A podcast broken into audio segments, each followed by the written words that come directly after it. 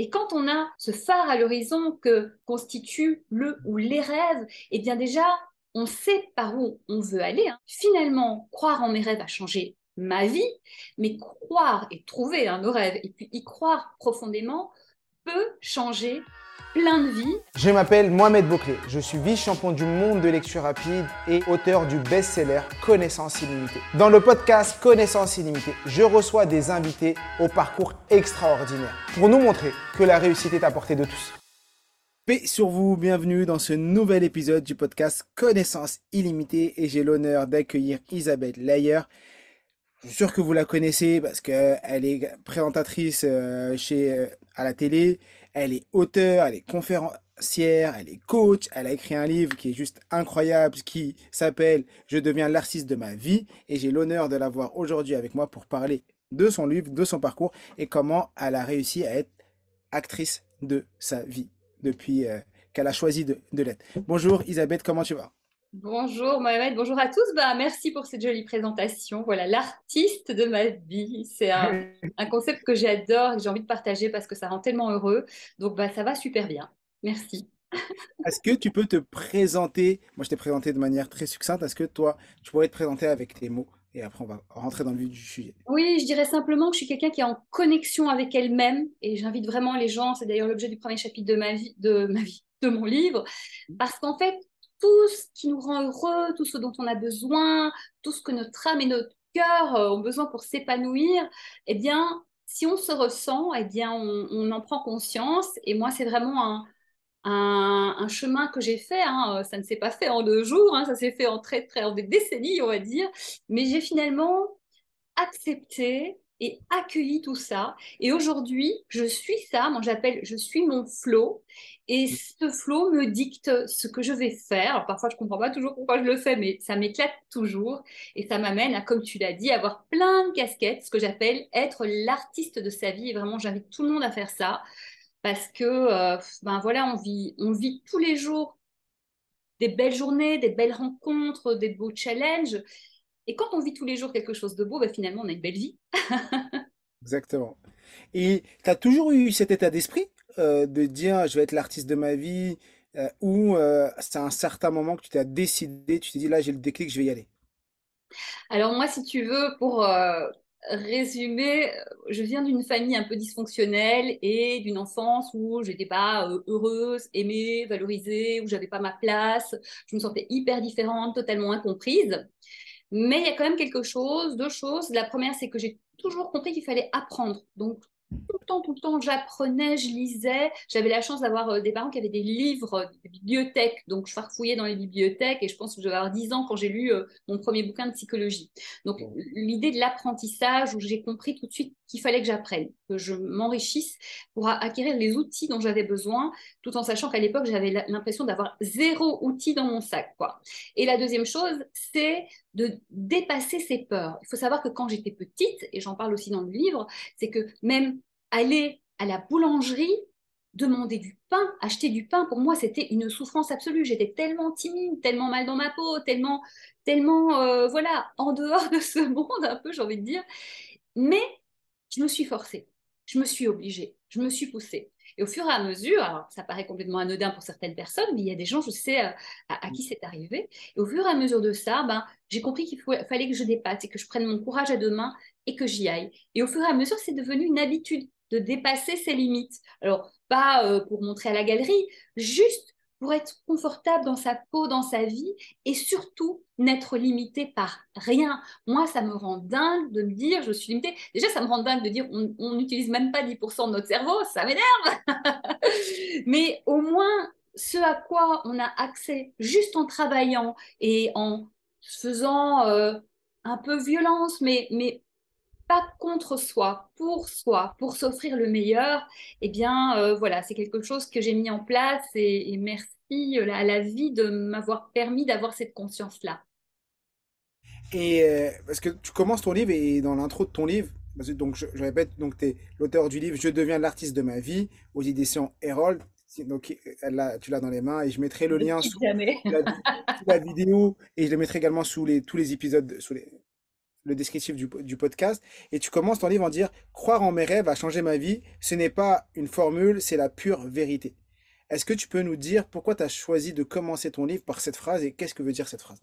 Mais ça a tout changé dans ma vie et je pense que la puissance du rêve quand on choisit son juste rêve, c'est-à-dire pas être riche, être directeur de je ne sais pas quoi, qui peut être une conséquence, hein, pourquoi pas, mais quand on choisit son rêve essentiel, eh bien, on trouve une force, un courage de déplacer des montagnes absolument dingue. Moi, quand j'étais petite, bah, je l'ai dit, c'était pas du tout fun. J'étais un peu perdue, euh, même complètement paumée. Mais, et ça c'est marrant, et c'est pas pour rien que j'y travaille aujourd'hui, grâce à la télévision, j'ai vu qu'il y mmh. avait autre chose de possible dans le monde. J'ai vu des familles heureuses et aimantes. J'ai vu des gens qui faisaient des choses incroyables, qui voyageaient. J'ai vu des artistes. Moi, c'est dans mon sang et, j'ai vu, mais il y a autre chose. Et du coup, je me suis accrochée à ça et c'est devenu mon rêve ou mes rêves et mon phare à l'horizon. Et quand on a ce phare à l'horizon que, que constitue le ou les rêves, eh bien déjà, on sait par où on veut aller. Hein. Quand tu sais pas par où tu veux aller, c'est compliqué d'avancer. Par où tu avances Donc moi, je me suis accrochée à ça et j'ai appris au fur et à mesure tout ce qui me permettait d'avancer vers ça. Donc finalement, croire en mes rêves a changé ma vie, mais croire et trouver un nos rêves et puis y croire profondément peut changer plein de vies. Alors évidemment, il faut y croire. Hein. Il y a des gens qui disent non, mais ça n'existe pas, c'est dans les films américains. Moi, je témoigne et je connais tellement de gens que j'ai entre autres interviewés qui témoignent de la même chose. Alors, on est tous différents, il y a peut-être des gens pour qui ça marche pas, mais je pense que ça marche pour une grande majorité des gens et c'est ça que j'ai envie d'apporter, de dire, moi franchement les amis, c'était pas gagné, ça a été possible, hein, je suis pas une super-héroïne avec des euh, facultés euh, hors normes, non, je suis une personne qui a juste travaillé pour, mais parce qu'elle a cru que c'était possible. Et c'est vraiment ça, la force des rêves peut tout changer. Et après, évidemment, il faut bosser. Hein. Parce que quand tu étais jeune, tu avais ce rêve de devenir euh, journaliste, auteur. C'est-à-dire, à quel moment, parce qu'aujourd'hui, tu as plein de casquettes, et à quel moment tu as eu ce déclic, ce truc qui dit, dit, bah là, oui, je vais croire en mes rêves, et mes rêves, ça va être être journaliste, pouvoir écrire un livre, être auteur, coacher des gens. Comment, c'est quoi le cheminement? Comment t'en es arrivé là? Alors, euh, toute petite, toute petite, je m'amusais à euh, présenter euh, en mode présentatrice télé, euh, à faire de la programmation télé. Donc, euh, je prenais, dis, samedi de 14h à 15h, je regarder ça, de 15h à 16h. Et un directeur de la programmation m'a dit, mais tu faisais de la programmation télé? Je dis, mais c'est vrai. Toute petite, je dansais, je chantais, je m'inventais des personnages. Alors, peut-être aussi pour sortir de ma réalité, mais ça me faisait vibrer. voilà, donc tout ça, c'était en moi. Et du coup, je me suis pas forcément dit, la télé quand même un peu, j'en ai rêvé, mais artiste, c'était en moi, je le faisais, euh, je prenais des j'ai pris des cours de danse assez tard, mais je l'ai fait, des cours de chant aussi tard, je l'ai fait, etc.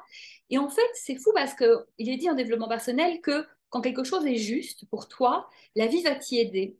Et vraiment, c'est pas quelque chose que, dont j'avais conscience, mais en, en revisitant ma vie, j'ai fait mais c'est incroyable.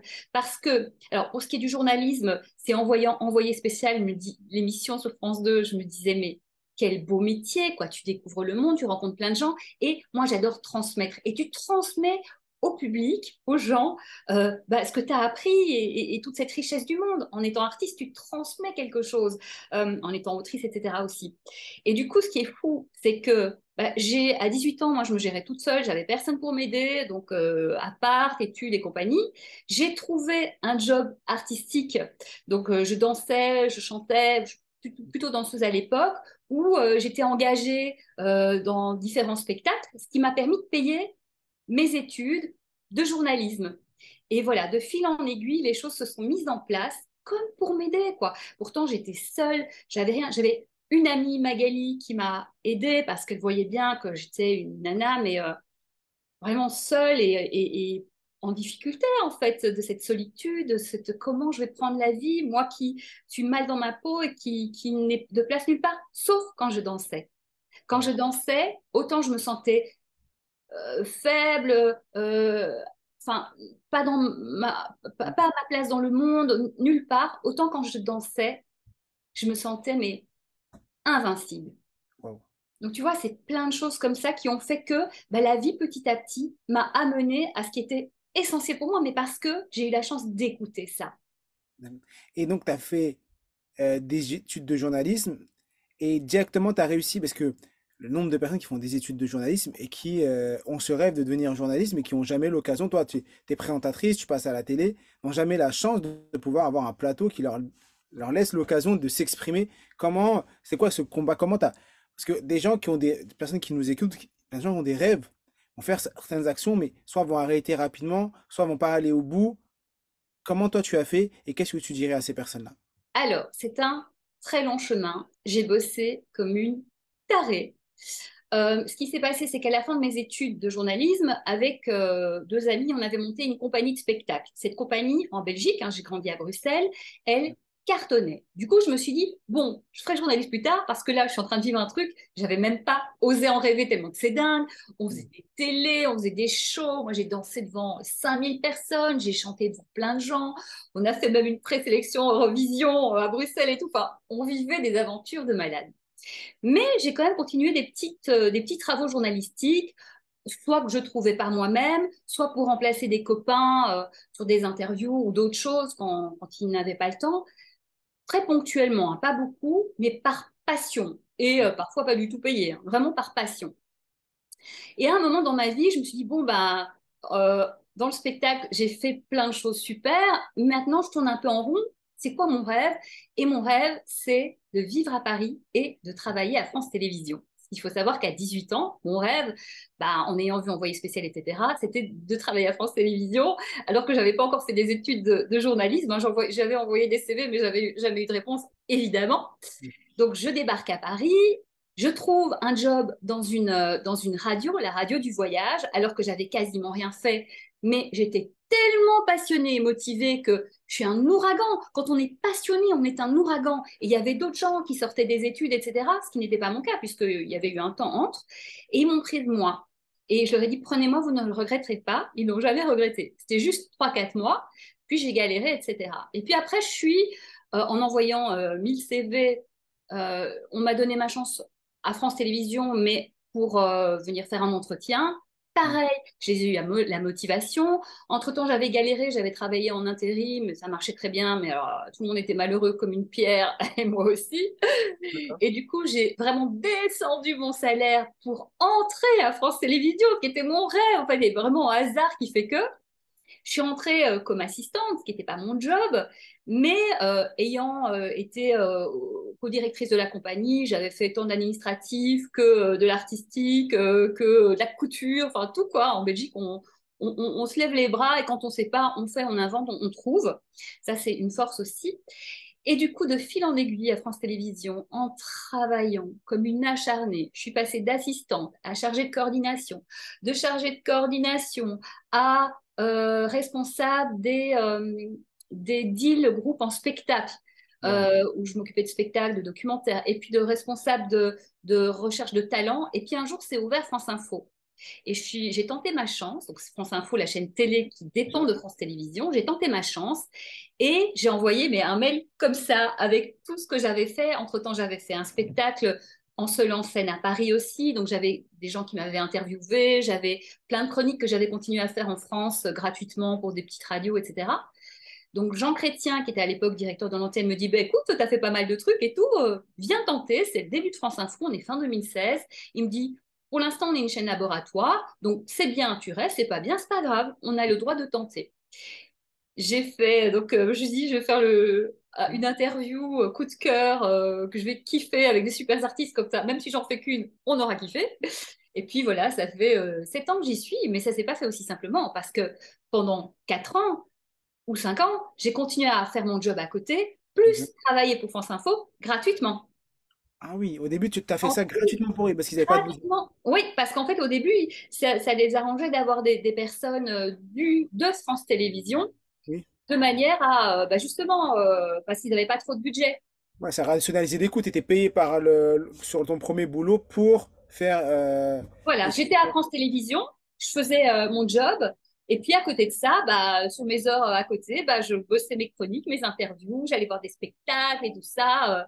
Ouais, et tu n'avais pas ton cachet de présentatrice, mais tu avais ton cachet de ton, ton salaire J'avais de. mon salaire, puisque je suis, euh, je suis interne à France Télévisions, hein, je suis en CDI à France Télévisions. J'avais mon salaire et, et puis ça couvrait tout, quoi. Et maintenant, tu as ta, pro- maintenant, ta propre émission. Bon, tu avais ton émission et. Alors, ça a été aussi un long combat. Euh, Tu sais, les grosses boîtes, c'est pas simple. Mais finalement, je suis donc euh, maintenant intégrée dans les journalistes culture de toute France Télévisions. Et euh, donc, euh, moi, je travaille donc depuis fin 2016 à France Info. J'ai aujourd'hui, suite à plein de propositions que j'ai faites, à travailler pendant les vacances parce que les gens voulaient pas travailler, que moi, je, bah, je suis là, je suis là, travailler euh, le soir, tard et compagnie. Bah, j'avais installé une émission pendant les vacances qui était l'interview culture d'artistes qui est devenue une interview culture d'artistes très connue et du coup, bah, avec ce niveau-là d'artistes, bah, en fait, ce- cette émission a été pérennisée et maintenant elle est diffusée le samedi à 19h50, le dimanche à 21h50 à des super horaires, quoi. Et donc, j'ai mon émission et j'interviens aussi dans d'autres émissions. Wow. Ce qui revient beaucoup dans tout ce que tu viens de dire, déjà, bravo. Bravo pour toute cette per- persévérance et, ce travail. Et il y a un- une chose que tu, re- tu as dit plusieurs fois, c'est j'ai énormément travaillé. J'ai énormément travaillé et tu as choisi, tu as accepté de faire des sacrifices. Parce que beaucoup de personnes ont des rêves, mais peu sont euh, prêts à faire des sacrifices pour atteindre leurs rêves. Comme exemple, travailler gratuitement, baisser son salaire, accepter de revenir en arrière, prendre un poste d'assistant alors que on pourrait diriger euh, tel poste. Et ça, c'est un enseignement incroyable pour tous ceux qui vont écouter euh, ce podcast. Et est-ce que tu pourrais aborder un peu plus ce sujet-là, de accepter quand on a un rêve, parce que tu parles beaucoup de devenir acteur de sa vie, du rêve. Et beaucoup de, beaucoup de personnes, quand on entend ça, on voit trop la vie des bisounours, je vais vivre mon rêve, le rêve à l'américain, euh, plutôt. Mais on oublie souvent l'aspect euh, sacrifice, travail, acharnement, que j'ai vécu pour en arriver où j'en suis également. Et j'aimerais bien que les gens qui écoutent puissent, est-ce que tu pouvais aborder un peu ce sujet? Oui, bien sûr. De toute façon, ce chemin, il est fait d'efforts, de déceptions, d'injustices, mais tu lâches pas parce que c'est essentiel pour toi. Moi, je dirais aux personnes qui sont pas prêtes à faire des sacrifices pour leur rêve, est-ce que vous êtes sûr d'avoir choisi le bon rêve? Ah, ouais. Tout simplement. Tout simplement. Cette phrase résume la tous les enseignements. Effectivement, quand tu as le bon rêve, tu sais ce que tu veux et après, tu, euh, tu, tu C'est re- essentiel pour toi. Tu vis pour ça. Tu penses jour et nuit. C'est, en toi. Et du coup, aussi sur le chemin, même si parfois c'est dur, même si parfois c'est injuste, même si parfois tu dois en faire plus que les autres, tu sais pourquoi tu le fais. Et surtout, tu aimes ce que tu fais. Et est-ce que tu as eu des moments de doute? Des moments où tu savais pourquoi tu le faisais, t'as- tu t'es acharné, mais as ce petit doute de dire, mais est-ce que je suis dans la bonne voie? Est-ce que je suis au bon endroit? Est-ce que je fais bien? Est-ce que je devrais pas... Là, je suis peut-être pas en train de m'acharner et que je devrais faire autre chose. Est-ce que ça t'est arrivé? Et, comment tu fais pour passer au-delà de ça?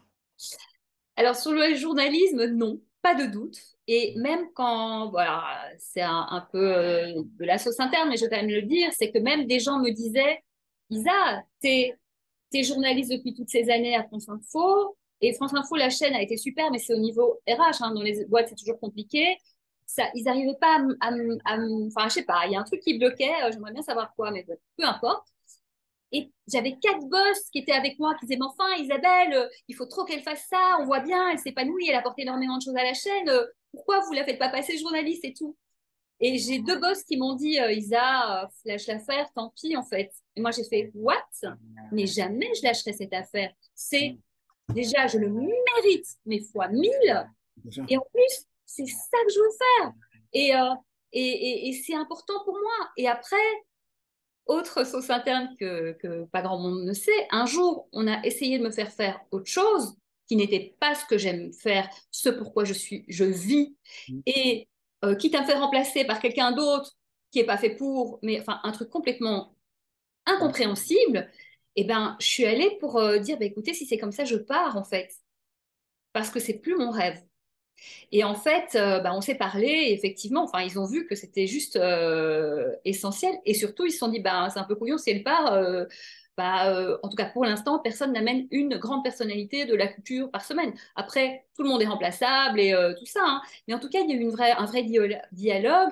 Et aussi, parfois, c'est important d'échanger. Pourquoi c'est essentiel? Et je donne tout, et ils le savent. Moi, je sais pas, je travaille On pas. le voit ça juste dans le fait podcast. on le voit dans le podcast, l'énergie que tu dégages euh, dans l'épisode, les gens qui verront la vidéo, on voit que tu as une énergie incroyable quand tu parles, tu parles avec le cœur, euh, tu as l'enthousiasme, c'est incroyable euh, l'énergie que tu dégages juste comme ça. Alors je, je pense que dans ton quotidien, ça doit être, tu dois être une, une ressource incroyable d'énergie. Écoute, je pense que quand c'est tellement essentiel pour toi, c'est vraiment, mais c'est ma vie, quoi. Et tu vois, faire de la télé, c'est pas une question d'ego, montrer ma tête, etc. Non, moi, je dois parler aux gens. Et sur scène et, et partout, je veux parler. Je veux leur transmettre des choses positives, qui leur font du bien. Euh, ça, c'est mon développement personnel. Des choses qui sont belles, toute la beauté du monde. Ça, c'est mon côté interviewer un artiste. Mais quand j'interviewe un artiste, ben, je mets en avant quelqu'un qui a réalisé ses rêves. J'accompagne, modestement évidemment, un rêve. Et en même temps, je montre aux personnes, regardez, ça marche de réaliser ses rêves. Et rien ne me fait plus plaisir quand j'amène à la télé un artiste qui, fait quelque chose de magnifique et dont c'est la première télé. Mais c'est merveilleux et ça me touche énormément et je vois bien, ils sont heureux. Pour eux, c'est incroyable, quoi. C'est beau. Et, quand j'amène, quand j'invite à, la télé un artiste très connu, qui a, mais en fait, moi, je sais tout le travail qu'il y a derrière et quel respect profond j'ai pour ces personnes parce qu'on croit que c'est facile pour eux, mais c'est hyper difficile. Tout est difficile. C'est difficile quand on n'est pas connu, c'est difficile quand on est connu, c'est pour chaque fois se réinventer. Et puis, on se met quand même euh, euh, sous le jugement de l'autre. Hein, euh, c'est-à-dire quand on t'aime bien, c'est facile, mais dès que tu fais un truc de travers, ça se déchaîne. Et avec les réseaux sociaux, encore plus. On parlait des personnes que tu as interviewées et de ces personnes qui arrivent, c'est leur premier plateau. Est-ce que tu as une personne que tu as interviewée et qui t'a marqué? Et quel a été ce, cet artiste ou cette personne que tu t'es dit, waouh, c'est un moment juste extraordinaire que je suis en train de vivre. Petite anecdote comme ça, et après on passera sur la partie de ton livre. Oui, écoute, c'est difficile parce que moi, les artistes me touchent profondément. Donc j'ai eu des montées d'émotions euh, plein de fois. Et je pense, là, la première image qui me vient évidemment, c'est Jane Birkin, qui nous a quittés récemment. Et euh, c'était drôle parce que elle n'avait pas le temps, elle était attendue à l'émission quotidien. Son adorable attaché de presse avait fait en sorte qu'elle puisse venir, ce qui est déjà énorme. Mm. Sébastien Dassini, merci Sébastien. Et en fait, on fait cette, interview. Moi, j'ai plein d'émotions. C'est un joli moment de partage. L'interview se termine. Ils étaient super pressés. Et nous, on continue à discuter parce qu'il se passait quelque chose. Tu vois, c'était beau. Ou bien, euh, bah, y a un moment, tu vois, j'interviewe James Blunt et je suis en train d'interviewer James Blunt et je suis en train de me dire, mais je suis en train d'interviewer James Blunt, c'est juste dingue en fait. et plein de trucs, tu vois, de Clémentine Tellarier à, il y a plein de gens qui m'ont touché. Euh, Vladimir Cosma, c'était un joli moment. Enfin, plein, plein en fait. Euh, et, et peu importe connu, pas connu, le petit Benzi qui est un jeune musicien, regardez sur, sur Internet, il était trop mignon. Euh, c'était sa première télé et, il était tout. Euh, à la fois intimidé, à la fois il était vachement bien. Enfin, ça s'est très bien passé et vraiment, tu sens qu'il a ce qu'il faut. Euh, en plus d'être un artiste génial. Enfin, en fait, tous les artistes me touchent. C'est rare. En fait, je vais dire, c'est rare qu'un artiste ne me touche pas. C'est très rare. Et dans ce cas-là, c'est qu'il y a quelque chose d'une protection telle que euh, bah, c'est difficile d'entrer et qu'en 8 minutes, ben voilà, c'est compliqué en 8 minutes. De, C'est pour ça que c'est plus simple les interviews au long cours parce que tu as 10-15 minutes où les gens se détendent et après tu, tu vas chercher euh, des choses. Et moi, bah, je dois faire ça tout de suite. Et, euh, mais euh, comme je parle avec le cœur, ils sentent que je les comprends. Euh, j'ai vu les spectacles, lu les livres, écouté les albums. Enfin, je suis à fond et donc ça va plus vite aussi parce qu'il y a cette connexion de cœur et aussi d'artiste, puisque je pense qu'ils tous ne savent pas que je suis artiste. Hein. moi, je le dis pas forcément. Enfin, je le dis pas d'ailleurs. Et mais je pense qu'il y a quelque chose qui se sent, quoi. Voilà. Wow. Tu es artiste et aussi auteur? Parce que tu as, as, vite des auteurs dans ton émission également ou pas? Écoute, euh, donc moi je suis autrice. Euh, j'invite des auteurs, oui, alors plus par le prisme que c'est des personnes connues que pour un livre, puisque mon émission maintenant, c'est l'émission avec des invités connus. Mais on a eu Bernard Werber, Eric Emmanuel Schmitt, Raphaël Giordano euh, pour leurs livres, mais c'est le prisme de la personne connue qui a bossé depuis 10 ans, 20 ans, 30 ans et qui mérite sa place. euh, ton livre euh, Je deviens l'artiste de ma vie euh, est juste.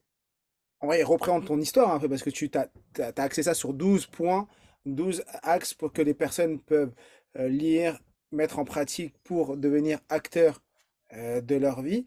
Et il y a un des points, la clé numéro 3, tu dis la peur du jugement des autres. C'est un des, un des points qui bloque beaucoup les gens.